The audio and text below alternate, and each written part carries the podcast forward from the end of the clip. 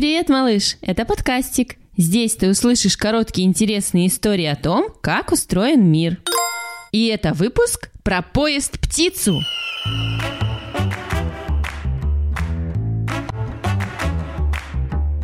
Самый быстрый зверь – гепард. Это такая большая пятнистая дикая кошка. Очень быстро бегают антилопы и зайцы. Самая быстрая рыба – меч-рыба. Она так называется, потому что ее нос такой длинный и тонкий, как меч. Среди птиц тоже есть суперскоростные. Это беркут и сапсан. Сапсан не летит, а мчится.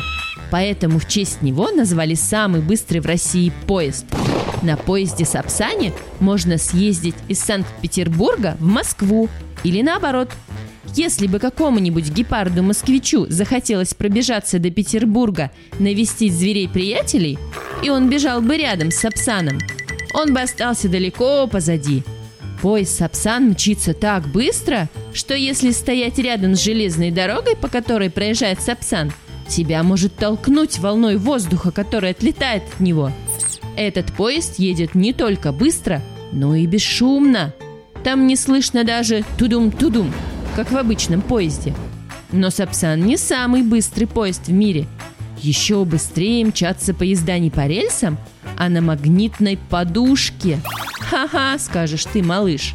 Как поезд может ехать на подушке? А? Это просто такое название. На рельсе и на самом поезде закреплено по магниту – эти магниты отталкиваются друг от друга, и поезд слегка зависает над рельсом, а едет он с помощью электричества. Точнее сказать, поезд летит, ведь он не касается рельса. На таких поездах ездят пассажиры в Китае, Японии, Южной Корее. Такой поезд называется Маглев.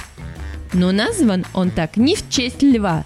Здесь сложены два слова Магнитная левитация. Уважаемые пассажиры, обращаем ваше внимание, что перед посадкой в поезда Сапсан вам будет необходимо пройти через пункт досмотра. Выпуск создан при финансовой поддержке Дирекции по развитию транспортной системы Санкт-Петербурга и Ленинградской области.